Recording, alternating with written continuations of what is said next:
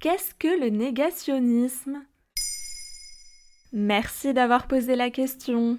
Le 21 août 2020, des graffitis négationnistes ont été découverts à l'entrée de la commune d'Oradour-sur-Glane. Le village de Haute-Vienne avait connu le 10 juin 1944 un massacre de 642 habitants par la division SS Das Reich. C'est sur la façade du centre de mémoire du petit village qu'ont été découvertes les dégradations négationnistes. Le mot martyr a été barré avec de la peinture blanche, remplacé par mensonge, à côté d'un autre tag, Rénoir a raison militant négationniste plusieurs fois condamné pour ses propos. Le négationnisme renvoie à la contestation du génocide des Juifs perpétré par l'Allemagne nazie pendant la Seconde Guerre mondiale. Les négationnistes réfutent l'existence des chambres à gaz et l'extermination des Juifs. Pour eux, la Shoah n'aurait pas existé.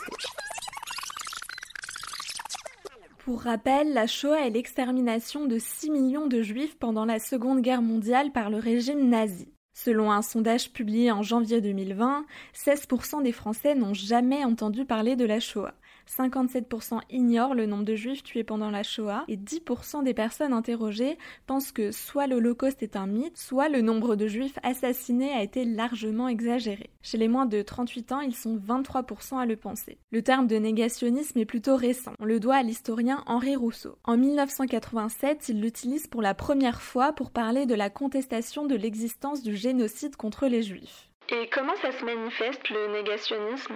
Le négationnisme n'est pas nouveau. Les négationnistes prétendent que les chambres à gaz n'ont pas existé ou n'ont pas servi à tuer des êtres humains et que les nazis n'ont pas voulu exterminer les juifs. Pour eux, le génocide juif est un mensonge inventé par les juifs pour créer l'État d'Israël. En gros, ils contestent les documents et témoignages attestant d'une vérité historique. Sur France Culture, l'historienne spécialiste du négationnisme Valérie Higounet estimait que le négationnisme est la première théorie du complot post-seconde guerre mondiale. Elle apparaît trois ans après la fin du génocide juif, en 1948, avec la création de l'État d'Israël. Il s'agissait d'abord de reprises par l'extrême droite. C'est dans les années 70 que les thèses négationnistes se développent avec Robert Forisson, professeur de lettres décédé en 2018. En 1978, il publie des thèses contestant l'existence du génocide en disant que le nombre de juifs exterminés s'élève à seulement zéro. Mais à l'époque, il est soutenu par pas mal de personnes au nom de la liberté d'expression.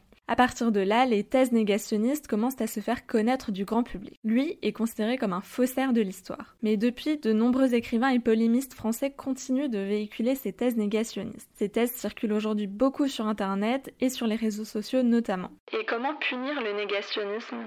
Suite aux inscriptions négationnistes découvertes à Oradour-sur-Glane, une plainte a été déposée et une enquête est en cours. Les réactions ont été nombreuses après la découverte et le président de la République Emmanuel Macron a annoncé que tout sera fait pour que les auteurs de cet acte soient traduits en justice. Une législation spéciale a mis du temps à émerger. Il faut attendre 1990 avec la loi Guesso, première des lois mémorielles en France. Elle réprime tout acte raciste, antisémite ou xénophobe et donc la contestation des crimes contre l'humanité définis par le tribunal militaire international de Nuremberg l'ancien président du Front National Jean-Marie Le Pen, qui avait affirmé que les chambres à gaz étaient un détail de l'histoire de la guerre, a, par exemple, été condamné pour contestation de crimes contre l'humanité à une amende de 30 000 euros. Je ne dis pas que les chambres à gaz n'ont pas existé.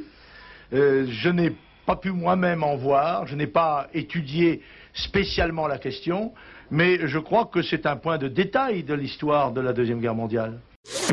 En juin 2020, l'essayiste polémiste Alain Soral a été lui aussi condamné par la Cour d'appel de Paris à 5000 euros d'amende et possibilité d'emprisonnement pour avoir contesté la Shoah dans une vidéo en disant Il y a quand même aujourd'hui en France deux fois plus de juifs qu'il y en avait en 1939. C'est une communauté génocidée qui a multiplié par deux sa population. Par la suite, le terme de négationnisme a été étendu à la contestation des crimes contre l'humanité, notamment les autres génocides, comme le génocide arménien, le génocide rwandais, mais aussi l'existence des goulags, les crimes des Khmers rouges au Cambodge et bien d'autres encore.